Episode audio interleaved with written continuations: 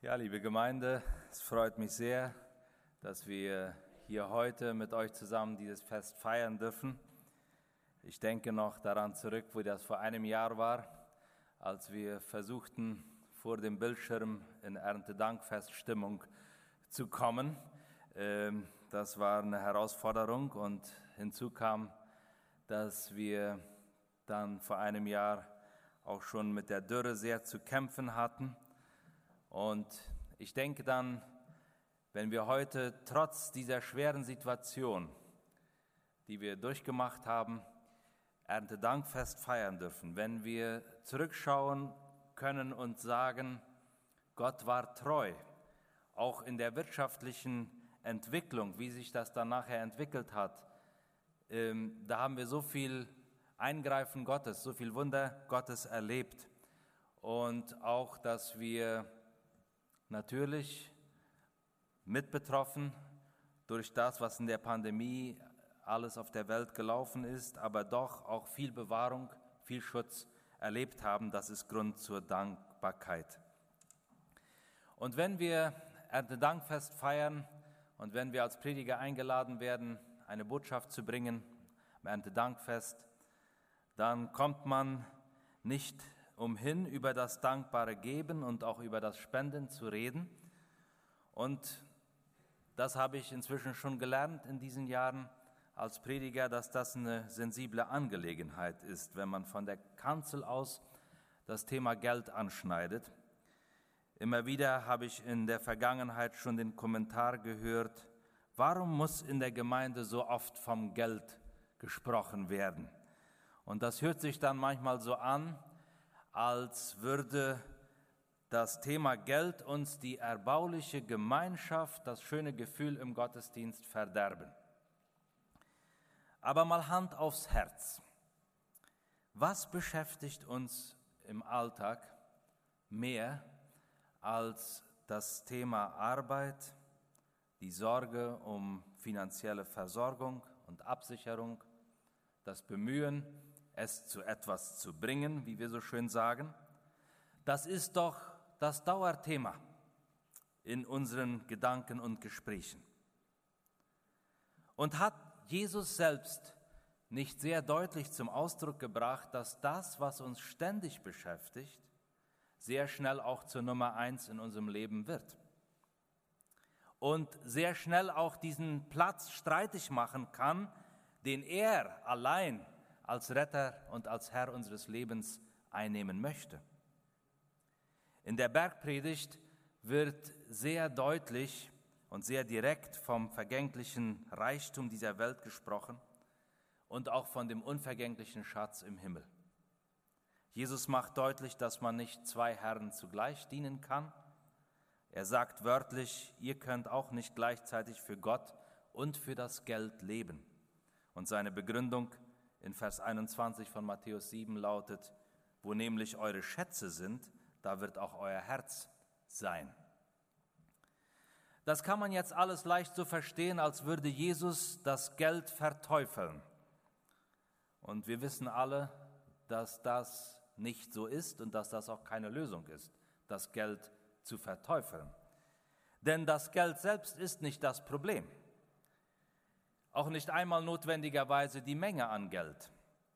Denn auch arme Menschen können sehr geldgierig, geizig und materialistisch gesinnt sein. Die Bibel, besonders das Neue Testament, macht deutlich, dass die Bekehrung ein Herrschaftswechsel ist im Leben eines Menschen. Und Bekehrung beginnt mit dieser Einsicht, dass ich in meinem Leben an den falschen Lebensquellen geschöpft habe. An den falschen Lebensquellen, die mir keinen Frieden, keinen wahren Frieden, keine wirkliche Lebenserfüllung und schon gar nicht das ewige Leben schenken können. Diese Fülle, dieses Geschenk des ewigen Lebens, dieser Friede, der unser Verstehen, unser Denken und Fühlen übersteigt, finde ich allein, wenn ich mit Gott, dem Vater, versöhnt bin durch Jesus. Weil ich in ihm alles habe, was ich brauche, entscheide ich mich mit meiner Bekehrung, ihm auch alles zur Verfügung zu stellen, was ich habe. sei es meine Zeit, sei es meine Gaben, seien es meine Träume oder eben auch mein materieller Besitz. Alles soll nun seinen großen Zielen dienen. Das allein wird mir dann auch die Erfüllung schenken, die ich suche. Aber so klar uns das alles ist, dies ist ja nichts Neues, was ich hier sage. Wir wissen ja, das ist Bekehrung, so verstehen wir Bekehrung. So klar uns das doch auch, auch alles ist, so herausfordernd ist es gleichzeitig, dieses dann auch wirklich umzusetzen. In einer materialistischen Welt, die uns weismachen will, dass wir das sind, was wir haben. Es ist nur möglich, wenn wir jeden Tag lernen, neu aus dieser Fülle zu schöpfen, die wir in Christus haben. Und wenn wir das tun, dann wird der Heilige Geist in uns eine Vision wecken. Und diese Vision, die wird darin bestehen, dass wir plötzlich erkennen, wo wir gefragt sind im Reich Gottes. Unsere Gaben, unser Einsatz, unsere Fähigkeiten, auch unsere Finanzen wo wir ganz konkret und praktisch einen Dienst tun können. Und diese Zeugnisse, die wir heute hörten, die, die sprachen schon davon. Diese große Vision vom Reich Gottes, von seiner Königsherrschaft, wo wir mit einen Platz davon, einen Platz davon einnehmen. Diese große Vision, die fällt aber selten vom Himmel. Das ist etwas, das wir einüben müssen in vielen kleinen Entscheidungen, in vielen praktischen Gehorsamsschritten. Das bedeutet aber auch an der Art, wie ich mit meinen Gaben umgehe, mit meiner Zeit, mit meinem Geld. An dieser Art wird man auch meine geistliche Reife erkennen können. Diese Überzeugung die hat Paulus schon vor 2000 Jahren den jungen Christen in Kleinasien sehr deutlich und herausfordernd vermittelt. Und wir haben ja in der Bibellese von Ernst Sawatzki am Anfang schon einiges gehört davon. Paulus stellte diese jungen Christen vor eine sehr große Herausforderung. Wir haben gelesen, einleitend, dass sie selbst schwer zu kämpfen hatten und sehr wahrscheinlich auch nicht aus reichen Verhältnissen kamen, vielleicht einige, aber die Mehrheit wohl nicht.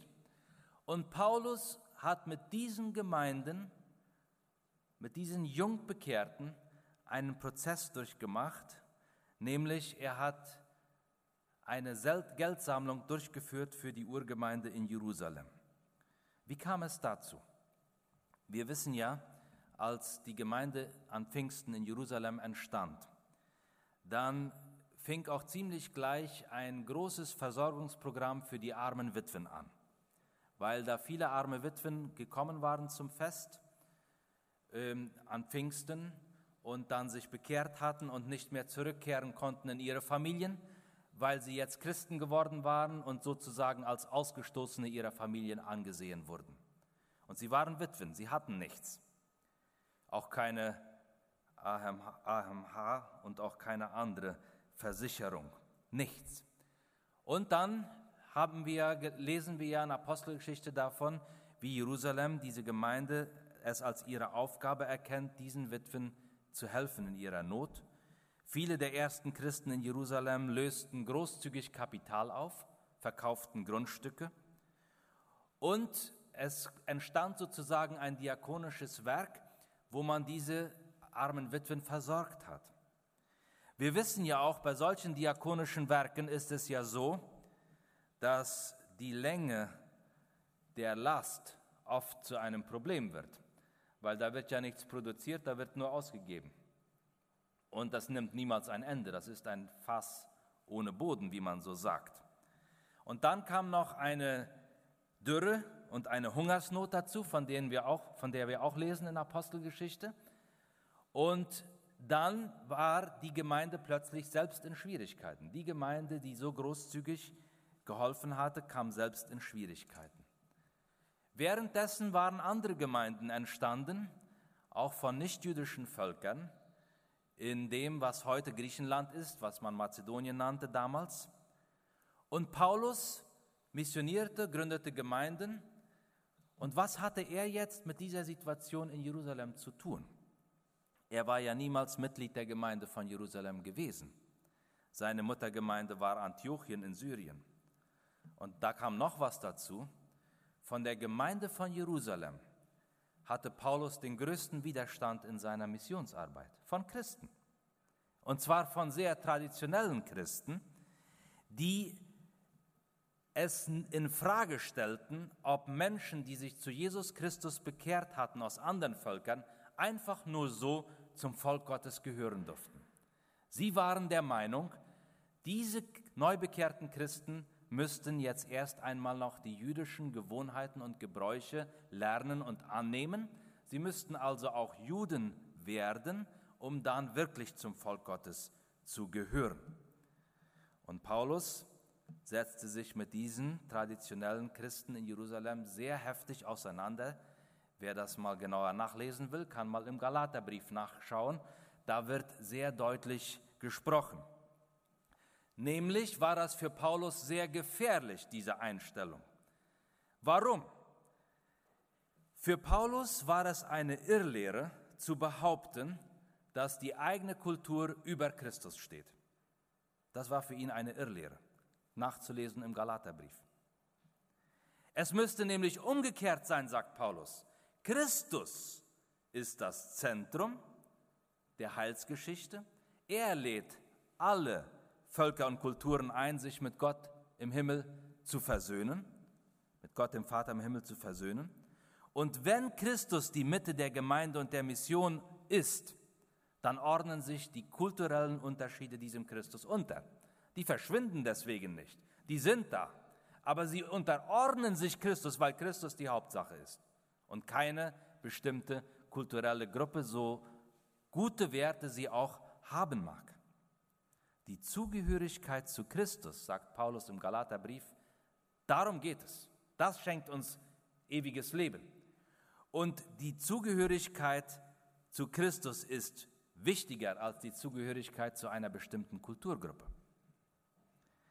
Und diese Überzeugung des Paulus, die er bei seiner Bekehrung durch Gottes Offenbarung bekam, die wirbelte unheimlich viel Staub auf. Die traditionellen Hardliner in Jerusalem gaben nicht so schnell auf.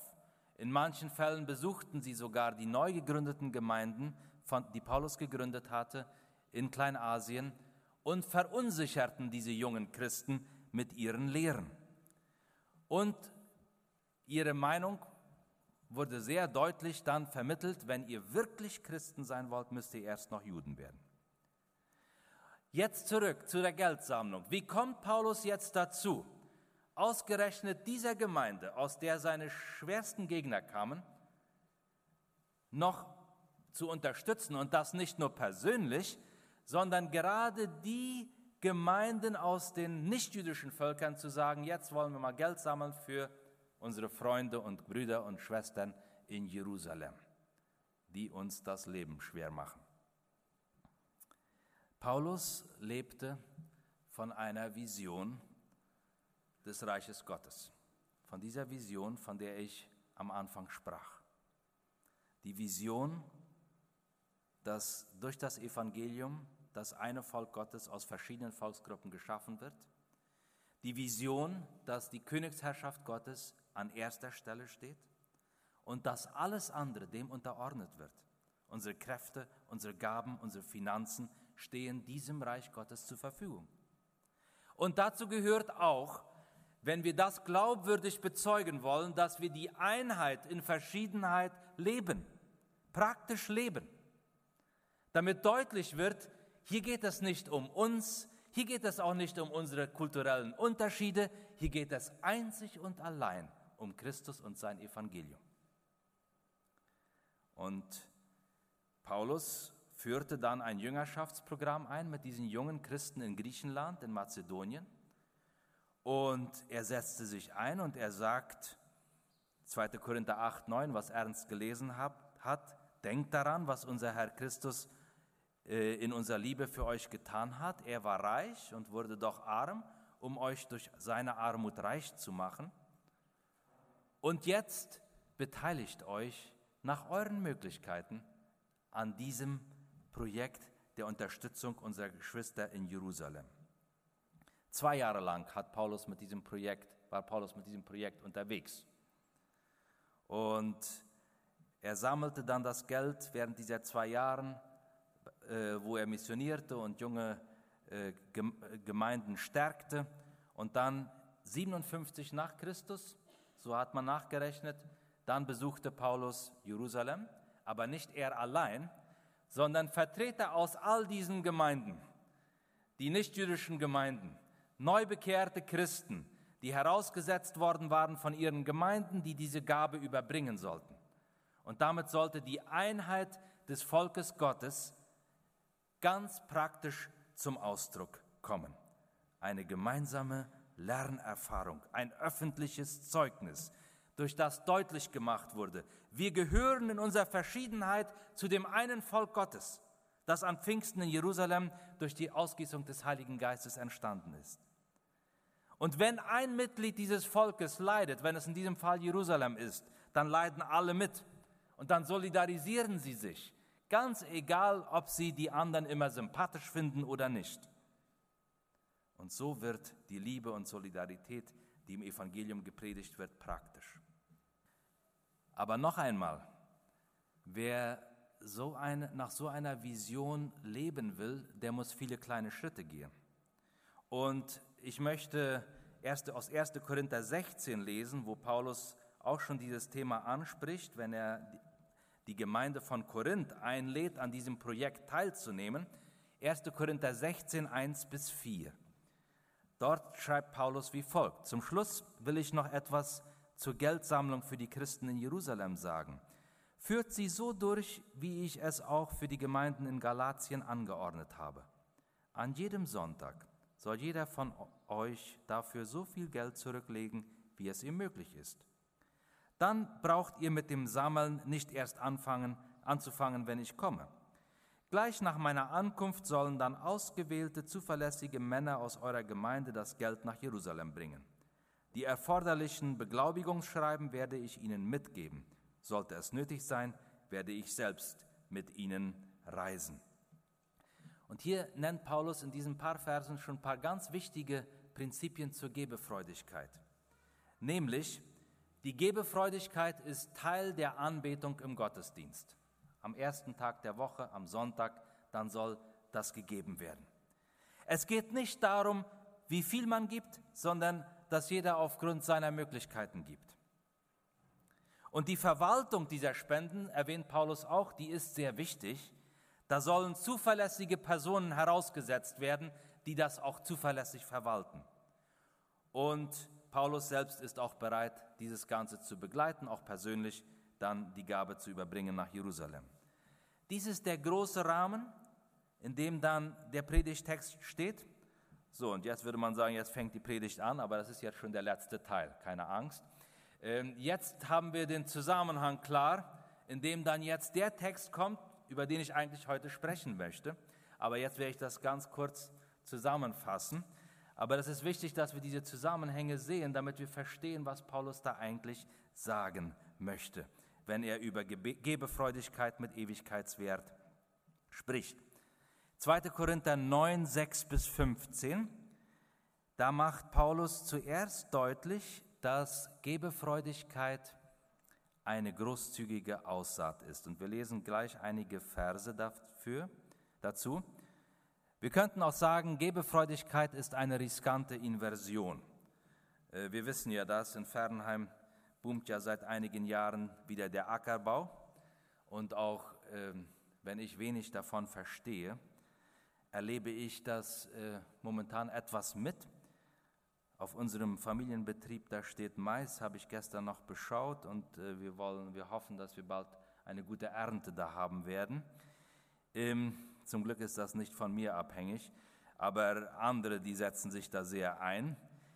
Und was ich aber so nebenbei aufgeschnackt habe, wie man so sagt, ist, man sollte gutes Saatgut verwenden, genügend Saatgut, Bodenvorbereitung. Aber dann muss man auch wieder sehr realistisch die Kosten berechnen, äh, dass da auch nachher was bei herauskommt. Und es bleibt immer noch ein Risiko. Und da kommt dann das Vertrauen auf Gott, auf gutes Wetter und auf die guten Marktpreise und so weiter. Ähnlich so, sagt Paulus, ist das mit dem Geben auch. Das ist immer mit Risiken verbunden. Es ist eine Inversion. Es ist eine Aussaat. Wir haben nicht das Resultat sichtbar in Händen. Wir investieren im Vertrauen darauf, dass Gott das brauchen wird, um sein Reich zu vermehren und auszubreiten. 2. Korinther 9, 6 bis 7, da wird dieses zum Ausdruck gebracht, wenn Paulus Folgendes schreibt. Ich bin davon überzeugt, wer wenig sät, der wird auch wenig ernten. Wer aber viel sät, der wird auch viel ernten. So soll jeder für sich selbst entscheiden, wie viel er geben will, und zwar freiwillig und nicht aus Pflichtgefühl. Denn Gott liebt den, der fröhlich gibt.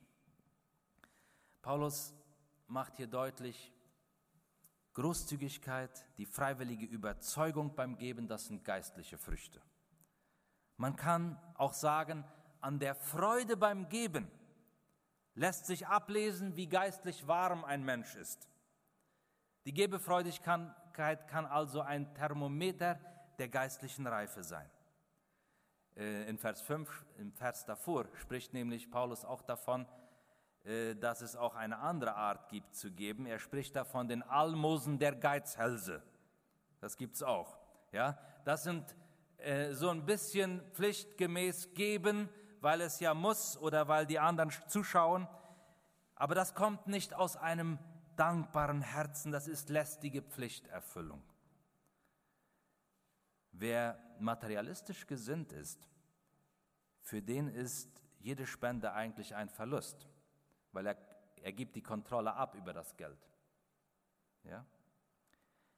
Aber wer wirklich die Vision des Reiches Gottes in seinem Herzen trägt, der weiß, dass dieses Geld ein Mittel ist, um dieses Reich Gottes voranzubringen. Zweitens macht Paulus deutlich, wir geben immer weniger als das, was wir empfangen. Oder umgekehrt, wir empfangen immer mehr, als was wir abgeben. Wir schöpfen nämlich aus der Fülle, die Gott uns schenkt. Und wer beim Geben kleinlich ist, der hat vielleicht noch nicht die Fülle erkannt, die er in Gott bekommen hat. Das ist nicht nur materielle Fülle, sondern umfassende Fülle.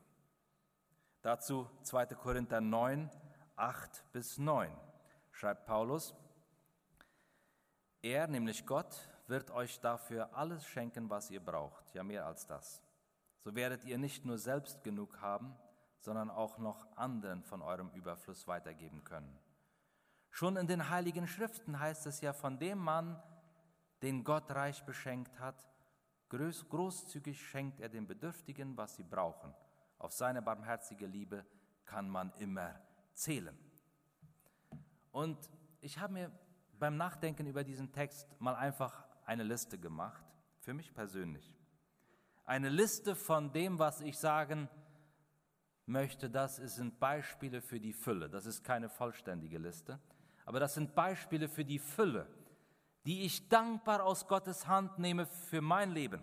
Und vielleicht kannst du, lieber Bruder, liebe Schwester, sich da, vielleicht könnt ihr euch auch damit identifizieren. Und vielleicht ist eure Liste auch noch viel vielfältiger, aber ich habe mal auf diese Liste gestellt mein Leben und meine Gesundheit, meine natürlichen und meine geistlichen Gaben, meine Arbeit und mein sicheres Einkommen, meine paraguayische Heimat, in der ich die Freiheit habe, mich wirtschaftlich, sozial und geistlich zu entwickeln, meine Familie, meine Freunde, diese Gemeinde, unsere Vereinigung, das soziale Netzwerk, von dem ich mich gehalten und getragen fühle.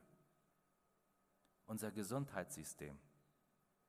Und ich kann euch nur sagen, liebe Geschwister, viele hier im Chaco verstehen nicht, warum das so schlimm sein soll mit der Pandemie. Aber ich bitte euch nur mal mitzufühlen mit den Leuten, die dort in Asunción leben, wo es nicht solche Krankenhäuser gibt oder wenn, dann nur für ganz wenig Menschen.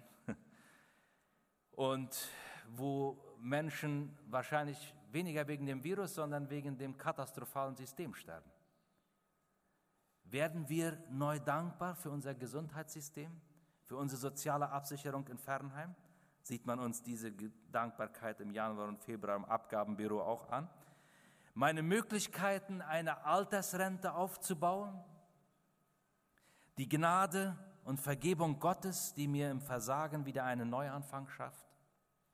Die Verheißungen, dass Gottes neue und vollkommene Welt kommt, auch wenn die bestehenden Ordnungen wanken? Das Vertrauen von Menschen anderer Kulturen, die mich respektieren, die mit mir sogar freundschaftliche Beziehungen haben wollen. Das, ist, das sind nur einige Beispiele von der Fülle, in der wir leben. Und deswegen sagte ich erst, wenn wir etwas abgeben, ist das immer viel weniger, als was wir bekommen haben. Wir können gar nicht so viel abgeben. Und das will Gott dir und mir heute wieder neu bewusst machen. Er ist die Fülle, er hat die Fülle und er lässt uns in der Fülle leben. Und aus dieser Fülle schöpfen wir, wenn wir geben. Und das Letzte, drittens, lehrt uns Paulus, die Gebefreudigkeit bewirkt Früchte mit Ewigkeitswert. Und diese Früchte haben eine viel größere und einen viel größeren und höheren Wert als die Aussaat. Sie vergehen nicht mit dieser Welt, sondern sie bleiben in Ewigkeit bestehen, weil es Früchte sind, die Gott durch unsere Hingabe hat wachsen lassen.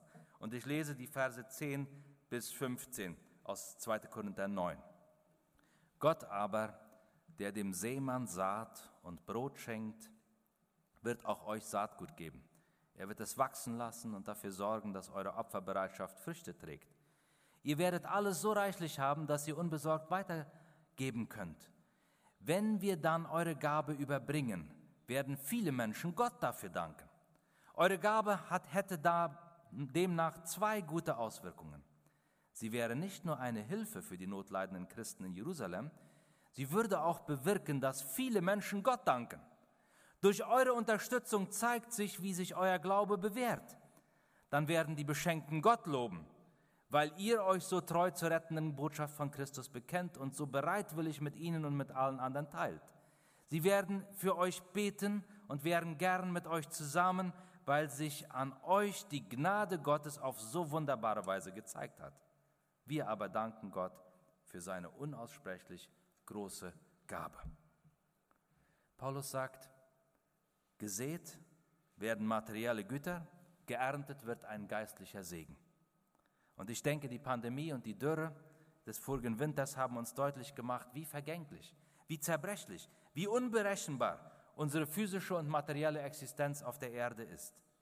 Und das meint ja Jesus auch, wenn er sagt, wir sollen uns nicht für einen Schatz einsetzen, der von Motten und Rost zerfressen und von Dieben gestohlen wird. Der Schatz des Reiches Gottes den, in den wir durch unsere Gebefreudigkeit investieren, der ist unvergänglich, der ist ewig. Und ich habe das mal ganz praktisch für unseren Kontext mir vorgestellt. Und ich habe da ein bisschen den Feldsekretär von Lichten Indianern, Siegfried Dirksen, um Hilfe gebeten. Nehmen wir mal dieses eine Beispiel von Lichten Indianern als ein Beispiel für, für viele Missionswerke.